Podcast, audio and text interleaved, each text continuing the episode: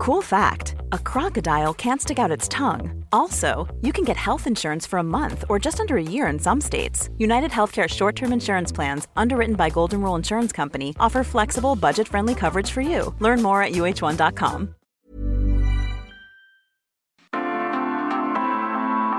Algoritmo de salud. Un algoritmo. Sabes que estamos contigo siempre, Enrique Culebro Caram y Rocío Brauer. Y Rocío Brauer. Información valiosa. ¿Qué es lo más importante? No, yo no quiero foto con ella, yo quiero su voz. El bienestar. Sexo, la tecnología, datos duros.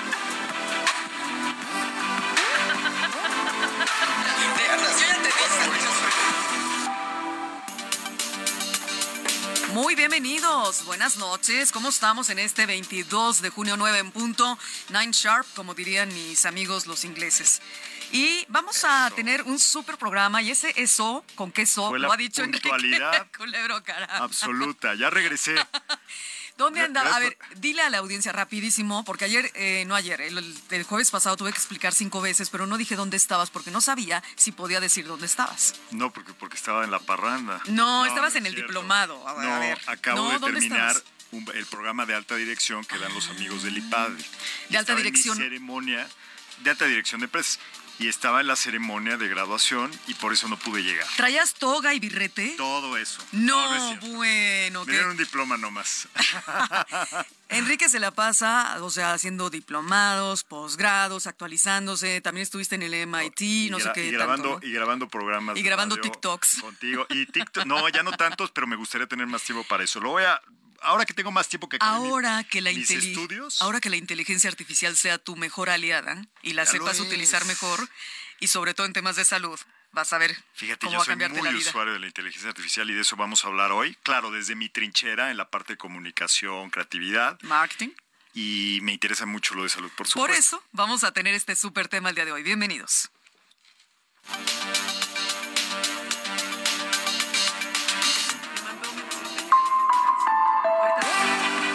Semana escucha a Rocío Brauer y Enrique Culebro Caram para estar al día en las tendencias, plataformas y tecnologías que están impactando los productos y servicios del binomio médico-paciente.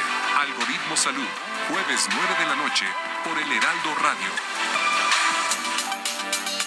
Un programa inteligente el que vamos a tener hoy. Bueno, a ver, ¡ah! hasta hiciste que me saliera el Claudio. Casi te ahogas El de ¡ah! Un programa inteligente vamos a tener, como siempre en Algoritmo Como Salud, son siempre. programas inteligentes. Pero ahora más. La palabra inteligente para muchos es un poquito todavía como que te sientes snob, como si estuvieras este, creyéndote, ¿no? Muchísimo.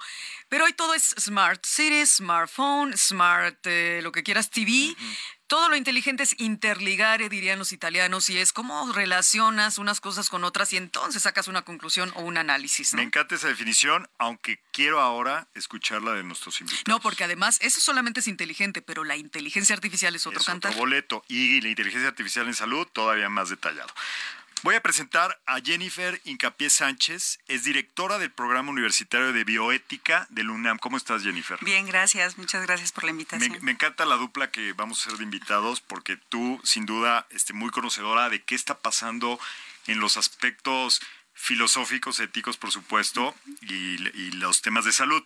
Y también a un gran amigo de muchos años en las batallas tecnológicas, de publicidad, de marketing digital y de muchos otros aspectos de la tecnología. Y, en los últimos años de Health, Gustavo Ross, muy conocido en la industria, líder de- del Observatorio Mexicano para la Inteligencia y la Investigación en Salud. Más enfocado en el tema no podría estar, ¿verdad, Gustavo? Gustavo Ross Cuas, tu segundo apellido es Cuas, ¿así se pronuncia bien? Sí, sí, sí. Perfecto, bienvenido Gustavo. Buenas noches. Muy bien, pues vamos a entrarle directo y sin escalas.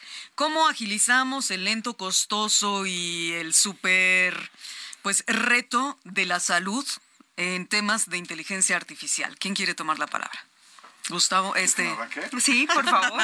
Las chicas primero, Jennifer. Además, de- déjame, déjame agregar que es una tarea que estoy asumiendo justo en estos días para, eh, eh, eh, básicamente estamos liderando ahora desde, desde Funsalud eh, Transform Health Coalition, que es una coalición que busca la cobertura universal de salud a través de precisamente la inteligencia artificial y, y la tecnología digital. Entonces, me toca con, con un equipo padrísimo primero hacer un plan de siete años para que lo logremos en el 2030. Wow. Entonces, pues es una promesa un poquito ambiciosa. Y estás con los... Pero de hecho son los primeros en saberlo, porque todavía no Qué sé, bueno, sí, sí. pues muchas felicidades por ese emprendimiento. ¿Y están con los objetivos eh, del 2030 de la ONU? ¿ONU? ¿Van con ello también? Es parte de, por Parte supuesto, de. sí. Entonces, es que la- esa Agenda 2030, sí. ¿cómo suena, no? Sí, sí, pues sí, hay, que- hay que ponerse algo siempre, Sí. un- una zanahoria Algo que más suene adelante, bien. ¿no?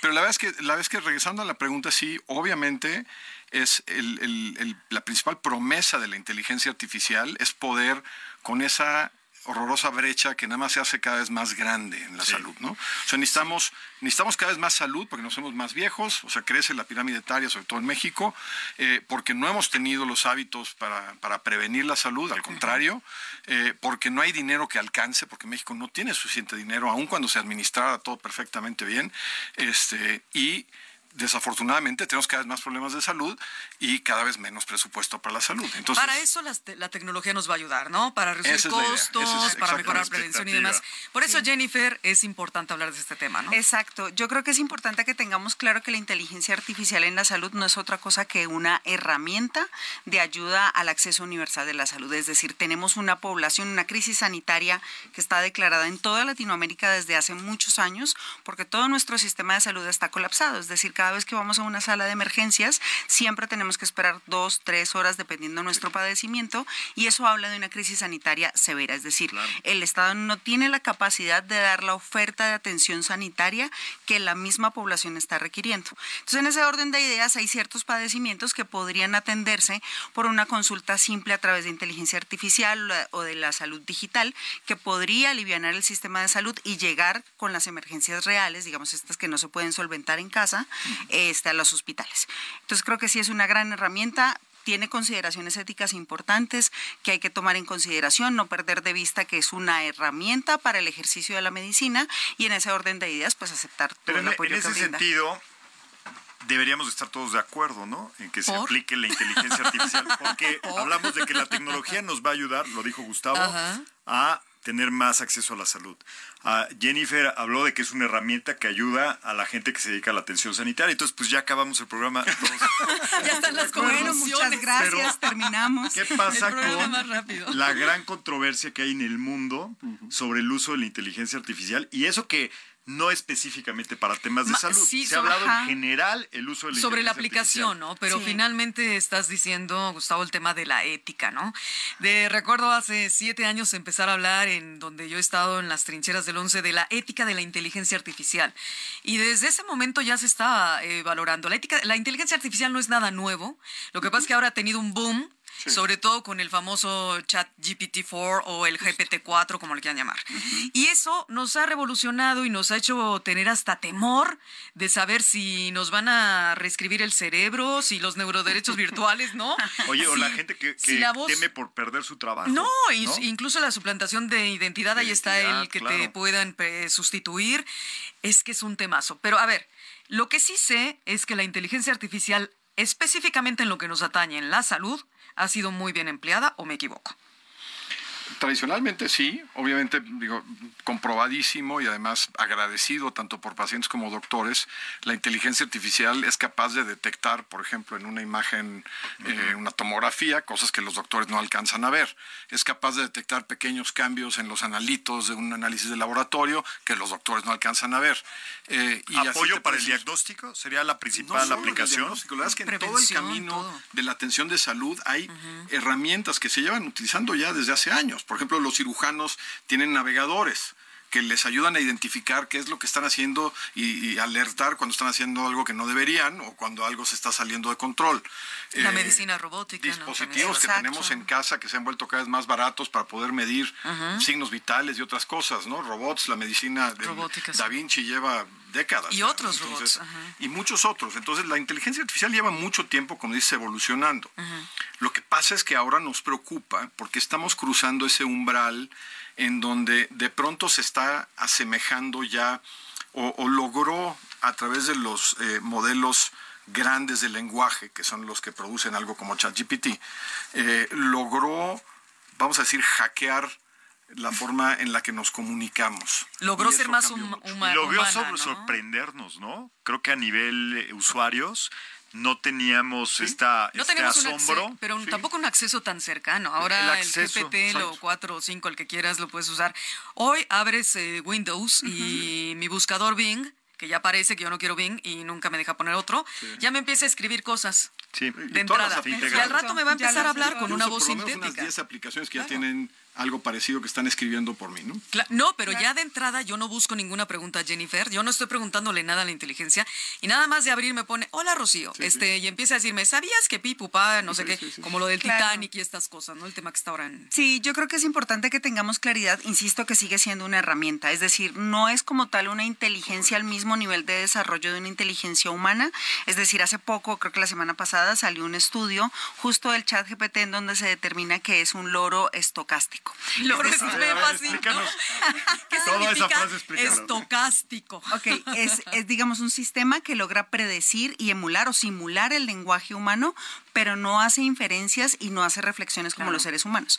Entonces hubo un equipo mexicano de lingüistas digitales que se dedicaron a jugar con el chat y decidieron jugar a los albures con el chat GPT. Ay, no, bueno, nos- nadie nos gana en México a los albures. Por supuesto. Dios. Mira, yo soy colombiana y me tardé 10 años en entenderlo. O sea, no me imaginaría cómo un chat GPT ¿Qué es un albur hacer. para los que nos oyen por podcast en todo el mundo, Enrique? Ah, yo lo tengo que explicar. Sí, ¿Por porque me eres a hombre. mí? Porque los hombres son más albureros. Por supuesto. Es un doble sentido muy, muy mexicano que en serio tienes que estar muy a las vivas para tratar de encontrar un significado normalmente sexualizado en palabras cotidianas, ¿no? Exacto, Sería exacto. Eso. Qué, qué- qué buena, Qué rebuscado. Qué, qué buena reflexión me hiciste pensar. ¿Podrá ChatGTP alburear? No, no, No. lo puede hacer. Lo que, hizo, lo que hizo este grupo de ingenieros fue empezar a hablar como si fueran mexicanos. El chat emula la forma en la que hablan los mexicanos y responde, sí, cuate, vamos a hablar y no sé qué, qué chido. Y entonces le dicen los ingenieros, vamos a echarnos unos albures. Y le dice, sí, vamos a hacerlo, arranca. Y quien le responde a los ingenieros le responde, mesta. ¿No? Con la abstracción. y entonces el chat le responde, lo siento, no entiendo tu frase, creo que le Claro. faltó construir. Entonces estamos hablando de algo que... Oye, ese día sí se acabó el mundo. El día que la inteligencia artificial alburé, o sea, olvídate de si Sí, gana sí, sí, un sí, partido de ajedrez o de... No, el día que alburé, ese día yo sí me asusto. Oye, pero Ese yo día tampoco ya, le entiendo sí. los albures muchas veces. Pero es que habla de Lo un que pasa es que Jennifer, muy Habla de Jennifer fue muy, muy estoca, estocasta, estocástica, porque dijo, arranca esta. Y lo dijo un poco completo. ¿Ya entendiste, Ulises? Sí, Pero tú lo entendiste, Gustavo. El chat no lo Sí, logró no, di- no, discernir. no, claramente. Entonces sí creo que es importante que entendamos, uno, que nosotros estamos alimentando la inteligencia artificial y que es una herramienta. Pero ese es el problema. Entonces, estos mexicanos ya le empezaron a enseñar albures a la inteligencia artificial. Probablemente, Claro. si siguen alimentándolo, probablemente mejor sí le Todo, a ver, todo lo que preguntamos. A ver, voy a preguntar sobre salud digital. Sí, Voy a preguntar sobre inteligencia artificial, voy a pre- preguntar sobre reproducción no asistida. Ajá. Y le vas entonces dando las herramientas a la inteligencia artificial, machine learning y todo esto, el aprendizaje auto- eh, automa- eh, profundo y automático, aprende de lo, de lo que nosotros los humanos le vamos también preguntando. Sí, no, hay que, hay que entender, hay diferentes tipos de inteligencia artificial. Está la inteligencia artificial supervisada, que básicamente aprende, igual como un niño aprende el abecedario, a base de escribirle muchísimas veces la letra A y la letra B Oye, y la no, letra yo pensé C. que arreglazos. Ah, ¿también, ¿verdad? Ese es un buen método. Bueno, también, también existe ese, ese, ese método. Eso se llama bullying y ya no está permitido. Pero el, el- el, digamos, lo que hasta hoy se había usado muchísimo, que es Machine Learning y redes neuronales complejas, funciona principalmente a través de eh, Repeticiones. repeticiones, eh, con, con obviamente el resultado esperado. Eh, muchísimas veces, ¿no? Eh, lo que estamos viendo ahorita que, cambió muchas cosas, que el famoso ChatGPT, eh, por eso causa tantas confusiones. La gente dice, es que no es tan inteligente. Pues es que el chat no debería ser inteligente. La pregunta es con qué se conecta el chat. El chat es una interfaz únicamente. Lo único que hace es entender tu lenguaje, y entiendo que los, los albures a lo mejor no son lo suyo, pero eh, entiende muy bien el lenguaje natural y es capaz de comunicarse con lenguaje natural a una, de, un- de una manera que incluso funciona mejor que los seres humanos. Y ahí, hace dos semanas salió un estudio de la Universidad de San Diego, hablando de doctores, donde pusieron a, a ChatGPT 4 eh, comunicando, más bien les pusieron más de 200 preguntas difíciles de pacientes a doctores y a ChatGPT. Hicieron una prueba ciega y las evaluaron. Y no creerían. O sea, salió, número uno, mucho más correctas las, la redacción. las respuestas, o sea, lo que respondió, el contenido de lo que Por respondió. el análisis Ah, que hizo. Por el mucho, análisis. pero por mucho mejor que los doctores. Qué horror. Pero aquí viene lo interesante, porque los doctores siempre se han, se han defendido, no, pero es que la empatía que uno puede tener con el paciente, eso no se va a sustituir nunca. Bueno, pues ¿qué creen? Que también midieron esa parte y ganó por muchísimo en empatía también. Es decir, la gente prefiere a ChatGPT en empatía que al médico. Bueno, yo sí Claro. difiero. Yo, yo, yo difiero, yo difiero. Yo no, nunca voy a sentirme igual con una máquina que me esté escuchando mis Oye, problemas. pero es que aquí no Y- se ve que era una máquina, ¿no? Y más si son problemas este, de, mo- salud emocional. pero piensa- Prueba ciega, ¿eh? Prueba ciega, no sabían quién era quién. Quizá piensa en este contexto, ¿no? Tú eres paciente, tienes un problema ginecológico y entonces vas y te atiende un ginecólogo hombre. Ya uno como mujer ante estas barreras, digamos, de género, se siente limitado para decirle, oiga, es que fíjese que aquí y allá y entonces, y limitas tu discurso para poderle expresar todos tus, eh, tus padecimientos. Si tienes a una máquina que sabes que es una máquina, que no va a tener juicios de valor contigo, que no te va a mirar de arriba abajo, ni que va a pensar que más. eres esto o aquello, te sueltas. Es que me pica y entonces quiero ponerme porque entonces me está ardiendo y eres mucho más fluida. Entonces creo que la inteligencia artificial también nos permite es un esta comunicación ejemplo, sí. fluida porque sabes que detrás no Pero hay la respuesta que esperarías tal vez no sería el diagnóstico que sería el más certero, no sé. Yo creo que, bueno, de entrada en México, hasta donde yo sé, las mujeres prefieren ginecólogos hombres. No sé por qué. Seguimos pensando que los hombres tienen más expertise y no es así. Y luego te quedas pensando en que si vas al ginecólogo, pues le debes tener toda la confianza del mundo mundial y te tiene que mirar de arriba a abajo y por dentro. No, claro, pero yo sí creo O sea, que hay ciertas no, cosas, es la verdad. ciertas sintomatologías que las mujeres sí logramos como sí. resguardar, como sí, sí me siento Porque a un lo poquito mejor le das una vuelta, ¿no? Que Exacto, no me siento mismo. A ver, si ustedes, uno de los chicos, van al- Uno de los problemas de los Ajá. humanos es el bias. O sea, inevitablemente, por ejemplo, en un tema obviamente ginecológico. Explícale a la audiencia qué es bias. el, el sesgo que puedes tener como ser humano al atender a Ok. alguien. A lo mejor- Prejuicio también. El prejuicio. Ajá, a lo mejor la persona lo estás viendo y estás prejuzgándolo por ciertas cosas, por apariencia, por lo que Claro. tú quieras. A lo mejor tuviste un caso reciente de otro paciente y lo estás trasladando y te estás imaginando que este está igual. O a lo mejor tuviste un mal día. A lo Y mejor estás tuviste de malas y y ya O elevaste rápido, las ¿no? Sí, sí. cejas Y una de las cosas de que se, ha, que lentes se ha y- estudiado muy bien es que los doctores muchas veces, número uno, no tienen la misma paciencia que una gente inteligente. Dos, no tienen toda la información del paciente que la gente inteligente. porque A ver, sí agente inteligente, se, cámbialo, porque parece que uno dice agente de personas inteligentes. Que una, que una máquina, ¿no? Que, un, este, que una, Una inteligencia, inteligencia artificial. artificial, Sí, porque sí, agente inteligente es un Oye, ¿qué les parece si vamos a escuchar la cápsula que nos grabaste, Rocío, para todavía aclarar más algunos conceptos? Y no es voz de inteligencia artificial, no es voz sintética. Es todavía la antigüita. Adelante, Ah, la antigüita. eh, la cápsula. De acuerdo a datos del último estudio sobre los hábitos de personas usuarias de Internet en México 2023 de la Asociación de Internet MX, el 57% de las personas han utilizado algún programa con inteligencia artificial, la cual se ha convertido en una tecnología disruptiva que está revolucionando diversos sectores y el ámbito de la salud no es la excepción. La inteligencia artificial, también llamada AI, ha demostrado un potencial significativo para mejorar la eficiencia, precisión y calidad de los servicios de atención médica, desde el diagnóstico hasta el desarrollo de tratamiento personalizados. Sin embargo, su implementación plantea beneficios tanto como desafíos que deben ser cuidadosamente considerados. La inteligencia artificial en el sector de la salud ofrece múltiples aplicaciones. Por ejemplo, los algoritmos de aprendizaje automático pueden analizar grandes volúmenes de datos, como imágenes de resonancia magnética e historias clínicas, para ayudar a los médicos en el diagnóstico temprano y preciso de enfermedades, con la capacidad de detectar patrones que los humanos podrían pasar por alto. Además, la IA puede optimizar los procesos de atención médica, automatizando tareas administrativas y mejorando la eficiencia en la gestión de recursos y en la planificación de tratamientos.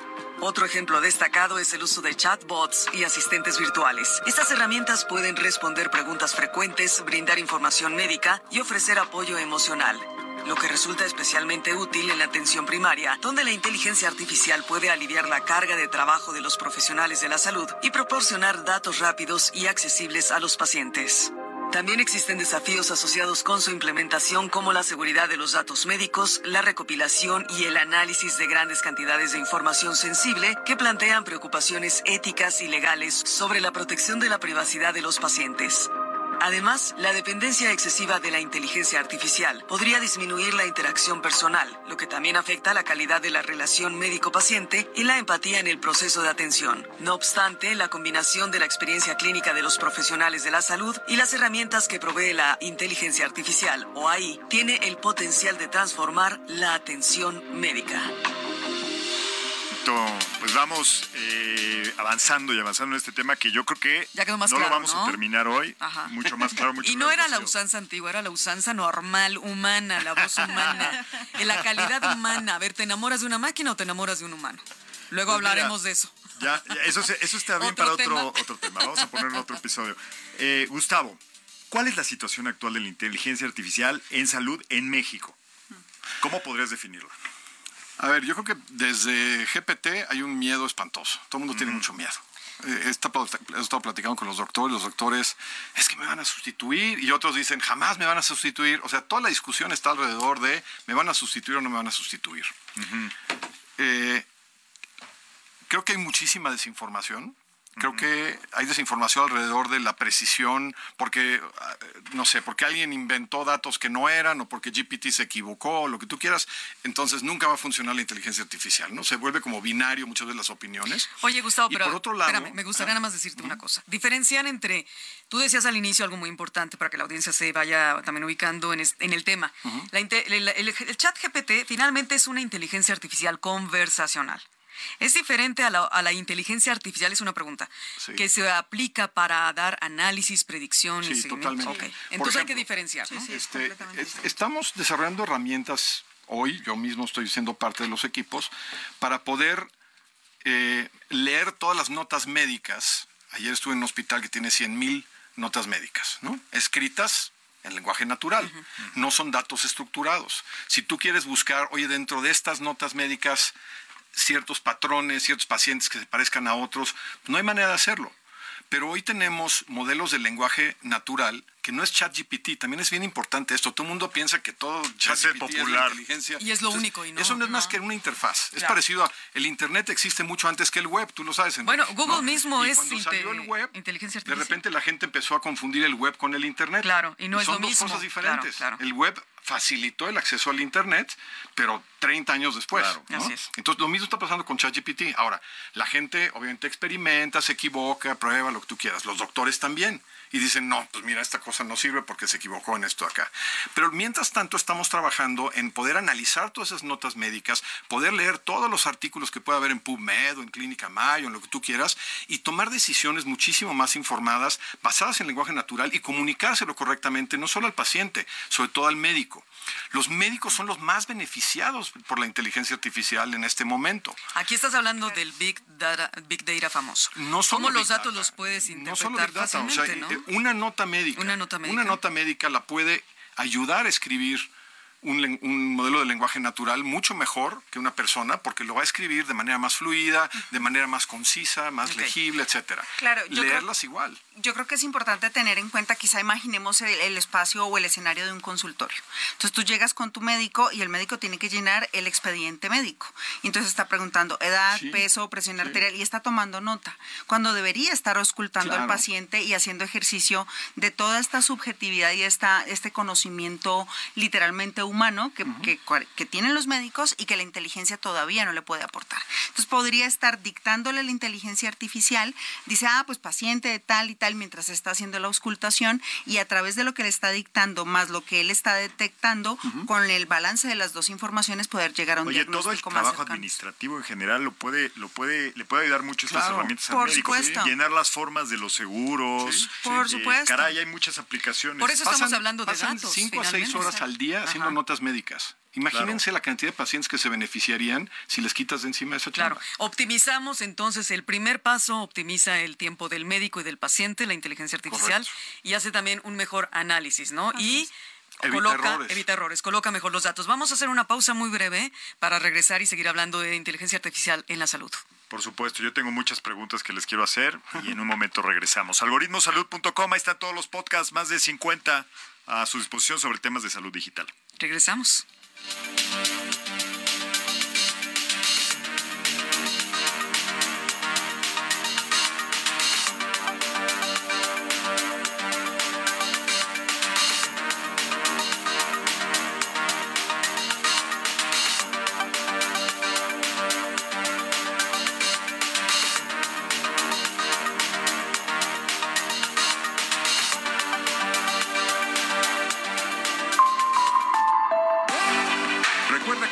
En Twitter, Facebook, Instagram y TikTok como arroba algoritmo salud.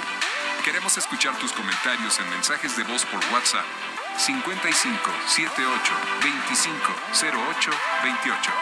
Regresamos.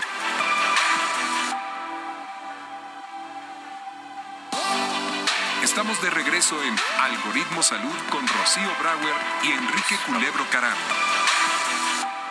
Hola, ya regresamos. Arroba Algoritmo Salud en todas las redes, TikTok, Twitter, Facebook, Instagram, what else? De, de todo, de todo hay. Que las dijiste casi todas. Pero bueno, yo sé que nuestros amigos nos encontrarán. Que pongan en, en Google Algoritmo Salud y van a ver todo lo...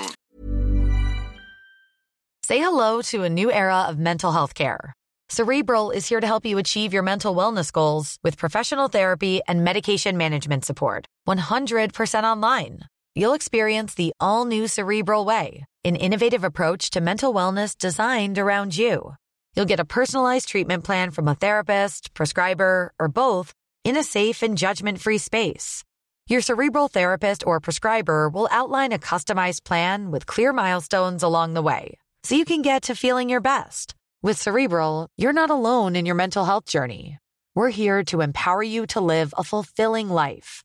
So take that first step towards a brighter future and sign up today at cerebral.com slash podcast and use code ACAST to get 15% off your first month. Offer only valid on monthly plans. Other exclusions may apply. Offer ends July 31st, 2024. See site for details. Normally, being a little extra can be a bit much, but when it comes to healthcare, it pays to be extra. And United Healthcare makes it easy with Health Protector Guard fixed indemnity insurance plans. Underwritten by Golden Rule Insurance Company, they supplement your primary plan, helping you manage out of pocket costs without the usual requirements and restrictions like deductibles and enrollment periods. So when it comes to covering your medical bills, you can feel good about being a little extra. Visit uh1.com to find the Health Protector Guard plan for you.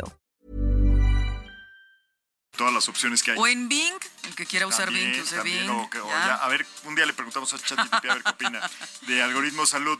Eh, se está poniendo muy buena la discusión. Fuera del aire ya empezamos El calorcito que a hace. Y que se está poniendo candente aquí la, la controversia. Eh, pues yo quiero seguir avanzando. Quiero preguntarte, Jennifer, Sí. tú que estás en los temas de bioética, ¿cuál es... eh, Ahorita comentó Gustavo que lo que le dicen todos los doctores es relacionado a su relevancia profesional o laboral, ¿no? En tu, desde tu trinchera, en la Facultad de Biome- Bioética de, De la UNAM. eh, ¿Tú qué, qué percepción tienes de, la, de lo que más les preocupa a nuestros doctores? Mira, yo creo que finalmente no es necesario concebir que la inteligencia int- artificial vaya a reemplazar a los profesionales de la salud, pero sí es necesario tener claro que los médicos deben actualizar su conocimiento y que la inteligencia artificial se está presentando como una herramienta del profesionalismo médico, es decir, como una herramienta que les va a permitir ejercer mejor su profesión, es decir, el análisis de todas estas imágenes cuando tú te tomas un PET ciclotrón, que son más de 70 mil o 700 mil imágenes, pues un médico no va a tener tiempo durante toda su vida de analizarlas. La inteligencia artificial le, le brinda la opción de darle una preinterpretación y él con su subjetividad podrá interpretarlo. Entonces simplemente es una herramienta de profesionalismo médico que le va a ayudar a mejorar, a optimizar los procesos y a tener mejor acceso a los pacientes, a los profesionales de la salud. Entonces no creo que los vaya a reemplazar, Ah, me pero sí gustaría es necesario que lo adopten. Que estén al tanto. Me gustaría que eh, Gustavo, lo que dijiste fuera del aire. La frase célebre. Esa frase célebre, por Sí, lo que favor, pasa es que dila. esa frase no sabría decir de quién es, porque la he escuchado por lo menos de cinco autores diferentes, en diferentes países además, pero básicamente dice que la inteligencia artificial no va a sustituir a los médicos, pero aquellos médicos que no entiendan y aprendan inteligencia artificial van a ser sustituidos. Por otros médicos que sí la Por sepan supuesto, usar. ¿no? Por. eh, O sea, si, si lo que tú crees en tu profesión es que lo que tú haces es insustituible, cuidado, ¿no? Porque para empezar, se ha Bueno, demostrado lo contrario en el sabemos tiempo, desde pero- la, como decías, la usanza antigua, te decían aquí nadie es este, indispensable. Pues igual. Hay cosas mucho más difíciles de sustituir. Todo lo mecánico es muy difícil de sustituir. Un neurocirujano un cirujano en general, pues no tendría mucho de qué preocuparse para empezar, porque sus manos obviamente son benditas, ¿no? Y va, va- va a tardar mucho. Incluso los Da Vinci y lo que sea que pueden ser muy precisos. Lo- Hay muchas cosas que el, el trabajo físico, digamos, eh, lo dificulta. La inteligencia no, no lo, no lo puede eh, hacer, ¿no?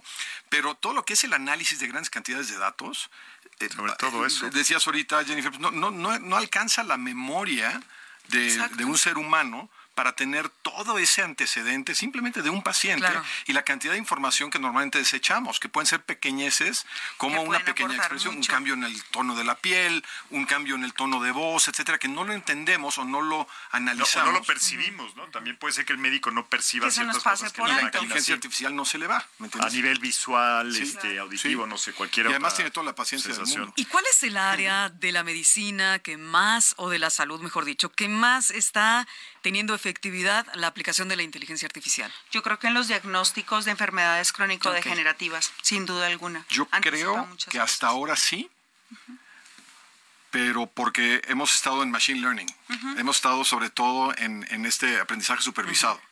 Ahora que hackeamos o que hackeó la inteligencia artificial el lenguaje, creo que va a moverse hacia el monitoreo, hacia la vigilancia, sobre todo de pacientes crónicos y pacientes de edad avanzada. ¿Supervisión? Sí. ¿Acompañamiento? Sí, una persona que trabajó conmigo hace muchos años, eh, eh, Fernando Contreras, buenísimo, decía, él hizo doctorado en inteligencia artificial hace muchos años, hace 10, 15 años, y trabajó en un proyecto en Londres en donde empezaron a monitorear pequeñas señales de adultos mayores viviendo solos en casa. Señales quiere decir jaló el excusado, este, hubo movimiento en la cocina, cosas así. Bueno, ya podían en ese entonces darse cuenta, aquí hay algo raro. El señor no se ha levantado a la hora de siempre o no ha ido al baño, lo que sea, y eso puede disparar alertas. Ahora imagínense un agente inteligente en Alexa, en cualquier dispositivo de voz, que pueda platicar contigo todos los días y darse cuenta que a lo mejor está cambiando tu estado de ánimo, que a lo mejor tu tono de voz cambió, que a lo mejor hoy no estás comiendo como otros días. O que estás tosiendo. O se te olvidó no te has tomado, exacto, te voy a decir eso, eso hoy ya, ya, tenemos no lo has tomado, que lo hace, ¿no? Pero entonces, eso creo que va a cambiar totalmente porque va a ser muy accesible para mucha gente que hoy no tiene acceso a la salud, como decías tú, o sea, a lo mejor no tienen que ir al hospital, nada más necesitamos tener un buen triage o un buen tamizaje y saber bien, bueno, esta, esta persona qué necesita realmente y no desperdiciar recursos a lo mejor que otros necesitaban. Sí, quizá como para contextualizar, estábamos hablando de las emergencias reales y las emergencias sentidas y cómo la inteligencia artificial podría apoyarle al sistema de salud a evitar que estos pacientes que tienen emergencias sentidas, es decir, que no, no está en peligro su una emergencia real es cuando alguno de tus órganos o tu vida están puesto en peligro. Y una emergencia sentida es cuando yo siento que se me subió mucho la fiebre. ¿Como un ataque de pánico, por ejemplo? no, puede ser siento que, se me subió la glucosa y no es verdad. O, me duele la cabeza hace tres días o me duele mucho la cabeza. O cuando llegas a la emergencia es porque crees que tienes un infarto y fue la gordita que te comiste hace tres días y solo te dio una... Ahora sí que tiene sentido el sentido. La sí, sí, sí, por supuesto. realmente son sentidas. Lo que estas, el, casi el 80% de las emergencias que llegan al sistema de salud son de este tipo de emergencias. Por eso estamos haciendo... Hipocondríacos, ¿no? También. Hicimos, un, ¿También? hicimos una aplicación que se llama Symptomatics. Ah, pero eh, cuéntale a la audiencia tu expertise, Gustavo, porque es muy interesante. Sí, a ver, ¿cuál es tu expertise? Este, bueno, pues inteligencia artificial. Sí, pero hay mucho más. ¿no? Pero no, sé en, cuál de todos o, a qué te refieres. Bueno, dinos entonces qué han realizado y ahorita. Eh, estas aplicaciones, o sea, hay, hay aplicaciones en diferentes áreas. ¿no? Una que estoy desarrollando con, un equipo de doctores argentinos eh, se llama Cardiotermetrics. Con una cámara termográfica que puedes enchufar hoy a un celular, ya somos capaces de detectar con un 86% de sensibilidad insuficiencia cardíaca. Una cámara. Esta persona tiene insuficiencia cardíaca. Antes, Perdón, ¿la cámara dónde se apunta? es una ignorancia. o sea, ¿qué ve la cámara? El, paciente este, con la mano abierta y la cara y nosotros de ahí podemos Es una lectura termo... Sí, este, puntos térmicos y diferencias entre puntos térmicos. Y reconocimiento fácil. Que con inteligencia artificial nos damos cuenta de las diferencias y este, esta persona tiene y esta no tiene. Qué maravilla. Antes tenías que eh, obtener, digamos, una muestra sanguínea para hacer el método del BNP o hacer una prueba de esfuerzo sobre una banda, ¿no? Y caminar seis minutos. Oh, Entonces, este eso lo evitas y haces que estén disponibles ahora para todo el mundo. Symptomatics, por ejemplo, lo que hace es eh, con seis preguntas formuladas específicamente para lo que el paciente está sintiendo. Esto que tú dices, llega el paciente y dice, es que me siento mal y veo estrellitas y me pasa no sé qué y no sé, y tengo miedo que sea un infarto, no sé qué, te platica y te hace seis preguntas en la gente que son específicamente para ese caso, ese paciente, no son, no son preguntas de protocolo, y, y somos capaces de diagnosticar en más del 80, 85% correctamente al paciente. Y lo podemos mandar con el especialista que debe ¿Y eso es una plataforma digital o es una app? ¿Por dónde lo Es symptomatics.com, lo estamos probando hoy en una clínica apenas. Este, los doctores están fascinados porque dicen es que... O sea, solo es de uso médico, solo los médicos lo pueden usar o también las personas... No, no, no, las personas que van a esa clínica, ah, antes de que entran a la clínica, les ponen eh, Symptomatics para poder hacer el triage, básicamente. Es que hay, mucha innovación en, cómo evoluciona la clínica digital. Tú, tú sabes mucho de eso, Rocío. A ver, cuéntanos, ¿cómo, ¿cómo está evolucionando con nuestros aliados este tipo de servicios para el público general? Bueno, pues más que saber de eso, yo te, lo que te puedo hablar es de CreaMedic Digital. Eso. que es una plataforma, como lo hemos dicho en Algoritmo Salud Siempre, es una plataforma digital, hablando de ello, que tiene servicios integrales, obvio, de salud. CreaMedic Digital, chéquenlo, vayan, busquen ya en el, ahora sí que en, el buscador, de, su preferencia. Ya no es la tiendita de la conveniencia, es tu buscador de tu conveniencia que te brinda una amplia gama de servicios como que consulta médica, lo estamos diciendo, consulta médica remota, por, puede ser chat, videollamada, donde puedes consultar médicos generales o especialistas altamente calificados y certificados, capacitados obviamente, análisis clínicos con cobertura en más de 780 sucursales a nivel nacional, todo México. Puedes seleccionar el laboratorio de tu preferencia por ubicación, por costo, pruebas de, bueno, pues COVID, ¿no? Todavía hay mucha gente que quiere seguir haciéndose pruebas de COVID a domicilio o en su corsal a nivel nacional. La farmacia digital es increíble, tiene envíos nacionales para que puedas recibir tus medicamentos libres o controlados. Esto es estupendo, ¿no? Con la receta que te dicen, dame la receta, te doy tu medicamento controlado y llega hasta tu casa, el famoso delivery, hasta tu hogar. Ambulancias programadas de emergencia con presencia a nivel nacional para atender cualquier necesidad médica que puedas tener. Así es que no debemos perder la oportunidad de conocer la nueva forma de cuidar la salud. Así es que lo importante es visitar el sitio web de creamedicdigital.com y son unos beneficios estupendos. Mira, yo, yo creo que es importante, igual eh, pensando un poco en lo que estás diciendo de CreaMedic y de lo que está mencionando Gustavo, que creo que es muy importante, tener un panorama quizá un poco más amplio, porque estamos hablando quizá de los elementos que la inteligencia artificial en la salud nos ofrece en la ciudad, por ejemplo. Entonces pensemos un poco en el Da Vinci. El Da Vinci permite hacer cirugías. ¿Puedes explicarle a la audiencia? Ah, bueno, ya. Sí, es, es, un robot que, acompañado de un cirujano, hace cirugías que son menos invasivas. ¿Cuál es el avance de esto, además de tener como mucha tecnología? Que el paciente se recupera en un tiempo muchísimo menor, es mucho menor del 50%. Es decir, si para mí una cirugía de vesícula me iba a tomar, no sé, tres meses en recuperarme totalmente, con, la, con el apoyo del Da Vinci, esta cirugía puede tardar menos, eh, mes y medio o un mes en recuperarme. Así que eso es un gran avance porque limita el, tiempo que el paciente está en el hospital, limita la cantidad de gasto en recursos y demás. Pero pensemos también en este tipo de apps, como la que está comentando Gustavo, en pacientes que están en la sierra, ¿no? Y que necesitan atención porque les salió un lunar como con una forma rara, pero no tienen eh, accesos o no tienen recursos para llegar hasta la ciudad y hacerse atender por un especialista. Entonces, con estas apps le mandas una foto, ah, bueno, acércate un poco más la cámara, este, ah, descríbeme la textura, quizá la explica. No, de hecho, la misma foto ya la supervisa, la revisa una inteligencia. Y ya ayuda a hacer un diagnóstico anticipado y quizá podemos prevenir un cáncer de piel en este paciente. Que a lo mejor se hubiera tardado mucho más tiempo en diagnosticar el paciente porque no puede ir, porque no tiene tiempo. O un endocrinólogo que no hay, por ejemplo, en algunas zonas rurales que está necesario, ¿no? Exacto, que baje el paciente hasta el pueblo y llega, ah, pues es que no está hoy el endocrino, tiene que venir mañana. Ah, pues es que yo mañana no puedo venir porque ya no tengo dinero. Yo quiero aprovechar nada más un, espacio para que platiques qué se hace en la Facultad de Bioética de UNAM. Mira, somos el programa universitario de bioética. Nuestra propuesta es ofrecer eh, investigación, proyectos de investigación relacionados con la bioética, es decir, un puente de diálogo entre las ciencias de la salud y la vida, es decir, tener esta reflexión humanista de cómo el avance biomédico puede apoyar al avance de la sociedad, pero también hacemos procesos de capacitación. Nosotros tenemos eh, educación continua, sobre todo para comités de ética hospitalaria. Eh, tenemos que cursos de ética médica, cursos de, de, zooética y ecoética que también interesan mucho y manejos de animales en laboratorio. Entonces, pues puedes buscar programa universitario. Son médicos principalmente los que participan. Somos un equipo multidisciplinario, tenemos Los que, los que estudian o los que toman los cursos también. También es sumamente multidisciplinario. Ajá. Tenemos eh, veterinarios, tenemos eh, comunicólogos, abogados, este es un panorama bastante amplio. Y tienen que ver, obviamente, bueno, no sé, es que en el Politécnico está biotecnología, ¿no? También no, en este caso es más bien como la reflexión ética de cómo nosotros nos responsabilizamos con nosotros, con nuestro medio ambiente y los demás. En el caso de la medicina, por ejemplo, la reflexión ética de los médicos, de cómo ejercen su profesión, entender, por ejemplo, que el consentimiento informado no es solamente un formato que se dirigencia en la computadora, sino que es un proceso de comunicación que se establece. Súper importante lo que estás diciendo, ¿eh? Yo creo que le va a gustar mucho a Jennifer y a Gustavo esta sección de la receta tecnológica de una doctora que también es muy ética, la doctora Ala Almeida. Seguramente la conoces, Gustavo, porque también colabora mucho con Funsalud. Adelante, doctora, danos la recomendación del día.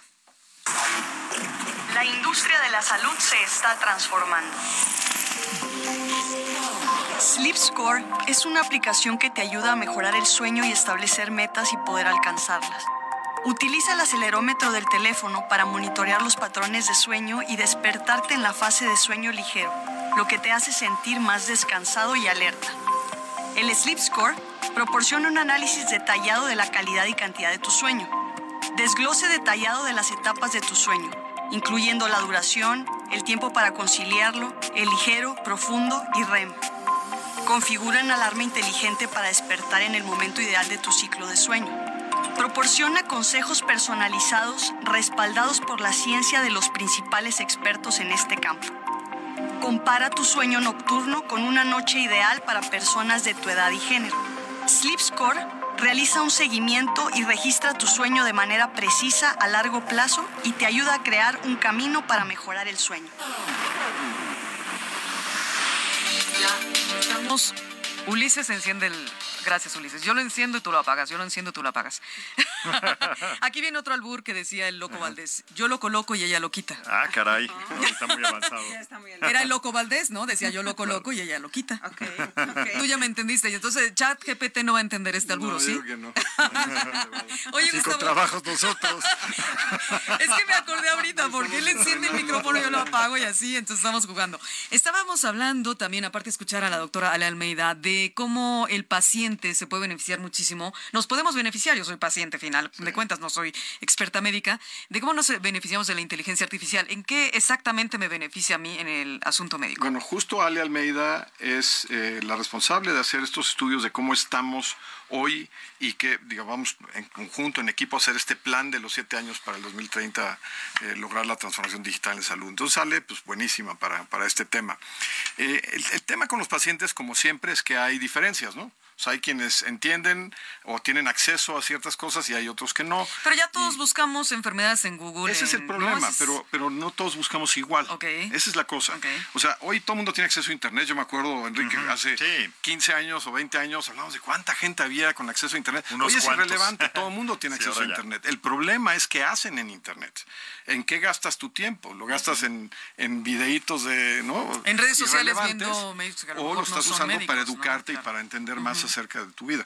Bueno, entonces lo mismo pasa con la salud un paciente bien informado en realidad no tendría por qué preocuparle a un doctor. Lo que les molesta a los doctores con toda la razón es que un paciente llega pensando que sabe porque ya le preguntó a ChatGPT lo que tiene y ChatGPT le contestó algo, entonces y se empieza a atender solito, a lo mejor se automedica. Esos son los peligros que vive yo creo el paciente. ¿Qué tenemos que hacer?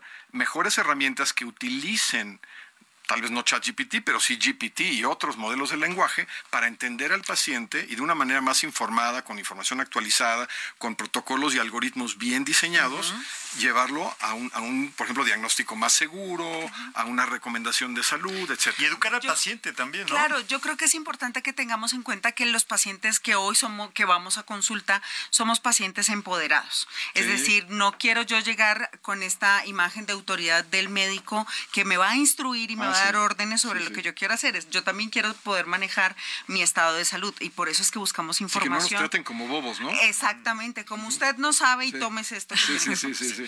Yo quiero te hablan en diminutivo, ¿no? Exacto. En diminutivo. o sea, es que de cuenta que aquí está su higadito. No, o, situaciones tan simples como el médico que asume que también el paciente puede tener mucho conocimiento y le dice, ok, se va a administrar este supositorio. Regresa el paciente a la siguiente consulta y dice, pues yo me lo tomé y no pasó nada. Como que se lo tomó. Sí, sí, sí. Claro. Entonces creo que también tendríamos que pensar en cómo podemos empoderar a los pacientes para que efectivamente este tipo de búsquedas las pueda hacer de manera adecuada. Pensemos que estos chats, el chat GPT, no tiene criterio.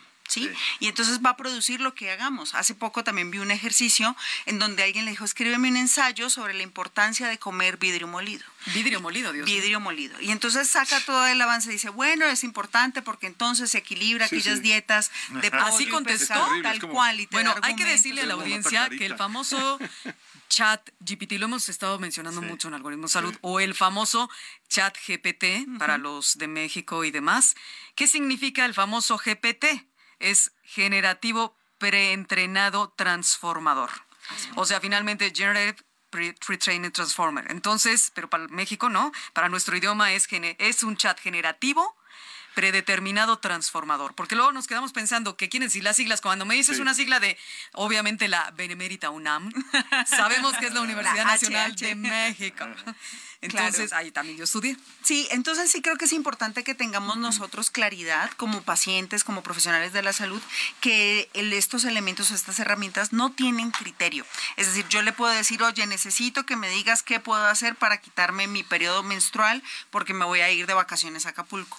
Y probablemente me dé recomendaciones, pero quizá no sean las ah, mejores ni se las puede más ¿Se puede quitar? Ah, no lo sé, yo solo dije una barbaridad. Pásame la receta, por favor. Por ese tipo de acciones es que tenemos que educar a los pacientes. Entonces sí creo que es importante que teniendo claro que como no tiene criterio, pues lo que yo le pida va a hacer, porque va a recibir, no, no le voy a pedir un favor, va a recibir una instrucción. Pero si nosotros sabemos darle la instrucción adecuada, con la información adecuada, ese es el problema. Yo creo que puede ser Es como las búsquedas en Google. A ver, si tú buscas en Google algo, vamos a exponer la importancia de comer vidrio, a lo mejor vas a encontrártelo la verdad es que puedes encontrar lo que te convenga. Lo que tienes que aprender es exactamente a distinguir y a discernir. Ahora, yo al principio de año por ahí mandé un tweet, yo creo que la palabra del año va a ser promptología. Tenemos que aprender a promptear el prompt es lo que tú le pides a la gente inteligente. ¿Cómo preguntar? artificial. No. Eh, es que no es una. fíjate, el primer error es que la mayoría de la gente piensa que vas a, como una búsqueda, hacerle una pregunta y te va a dar la respuesta. Lo que tienes que entender es que en realidad tienes que primero darle contexto, después tienes que ir alimentando, tienes que. Y tienes que entender, a ver, hazme las preguntas correctas. O tienes que, exacto, tienes que saber para preguntar. Para que tengas el contexto, para que sepas tener cierto criterio, digamos, ¿no? No es lo mismo preguntar una cosa que. O sea, exacto ser más no específico es una búsqueda, y preciso. No es una búsqueda, ¿no? Entonces, todo eso es lo que las aplicaciones que estamos haciendo ayudan a, regular para que el paciente Yo, yo quiero ver si pregunto bien ahora que ya estamos en el cierre del programa. Quiero preguntarle su opinión de qué va a pasar en el futuro. A esto le llamamos futurear, con relación a la inteligencia artificial. Jennifer, yo, al 5, 10 años, 15, ¿qué va a pasar? Vete al 2030. Vete, 20, 30 y más. Ok, yo creo que nosotros no tenemos al día de hoy claridad de qué está sucediendo hoy con, el, con la inteligencia artificial, porque existe algo que se le conoce como el black box, y es que todavía nosotros no podemos entender cómo este eh, artilugio externo puede aprender. Entonces creo que nosotros no estamos estimando el avance que puede tener, entonces quizá en cinco años la inteligencia artificial esté completamente adaptada y sea tan básica y tan necesaria como Waze, como Google. Sí, probablemente sí, y creo que más hacia adelante vamos a permitir tener un acceso universal hacia la salud. Y sobre todo que sepamos también manejarla, que esa es otra, ¿no? Sí, sí. ¿No, Gustavo? A ver, yo creo que... Gustavo. yo no puedo pensar de aquí a cinco años por la velocidad con la que se eh, adoptó se están dando Las cosas, sí. O sea, GPT... O sea, es inconcebible lo que puede pasar, GPT, ¿Es, a lo que te refieres? GPT ha crecido algo así como mil veces más rápido que cualquier otra cosa. o sea, su velocidad de crecimiento ha sido impresionante. Este, creo que el primer mes alcanzó 100 millones de usuarios. Y eso fue el año pasado. Así es. Entonces, yo creo que eh, pero eso es GPT. Yo GPT no me gusta como pensar en... Es más, sabía que iba a cambiar toda la conversación.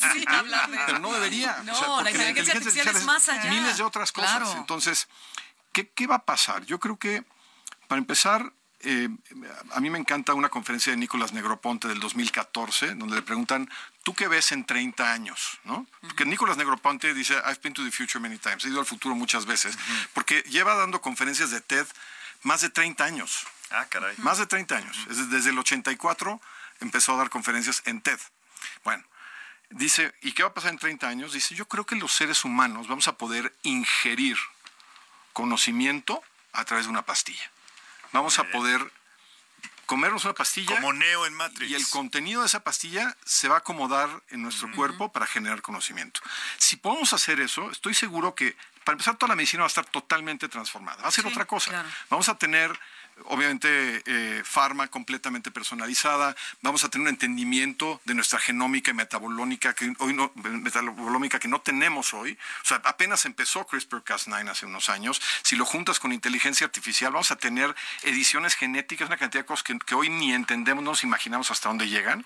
Vamos a tener una cantidad de información porque los pacientes van a estar conectados a toda clase de dispositivos midiendo ya no solo la glucosa o el pulso o la respiración o la presión, midiendo tantas otras cosas que la cantidad de información no va a ser digerible para un ser humano en cinco años. ¿eh? Yo ni siquiera creo que mucho más allá. O el implante de un chip y ya, ¿no? Y también eso te da, este, a lo mejor... Esa podría ser una de las opciones. Y luego dicen que pues la inteligencia va a reescribirnos el cerebro y que no sé qué. Ya entramos Yo no tendría miedo de eso, ¿eh? Yo no, tendría miedo yo de tampoco. Eso, para nada. Ok, ok. Ahí tienen que ver a Yuval Noah Harari, creo que tiene muy buenos argumentos para eso. Muy bien, nos vamos. Antes de irnos, un saludo. Héctor Valle me acaba de escribir felicitándonos a todos por el programa. Un, un, gracias, amigo. Muchas gracias, Héctor. Este, gracias, Héctor. Salud. Y pues yo me quedo con un chorro de ideas de no programas preguntaste gran cosa de lo que quería saber. Necesitamos una segunda. Por eso necesito más tiempo. Una segunda edición. De es muy amplio el tema. Es muy, No, y además es súper interesante. Pero bueno, vamos a dejar este tema en puntos suspensivos y volveremos, por supuesto, a seguir hablando esto. Y ojalá nos acompañen tanto Jennifer, que ha estado con nosotros, eh, Jennifer Incapié Sánchez y Gustavo Roscuas. Muchas gracias a todos. Nos vemos en el próximo episodio y los perfiles sociales de Jennifer y de Gustavo en la descripción del podcast mañana publicado. Hasta siempre. Buenísimo, gracias.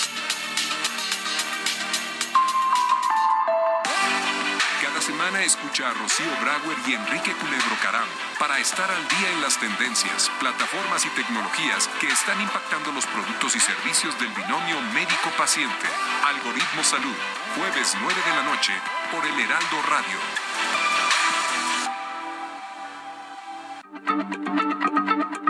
Heraldo Radio, la H se lee, se comparte, se ve y ahora también se escucha.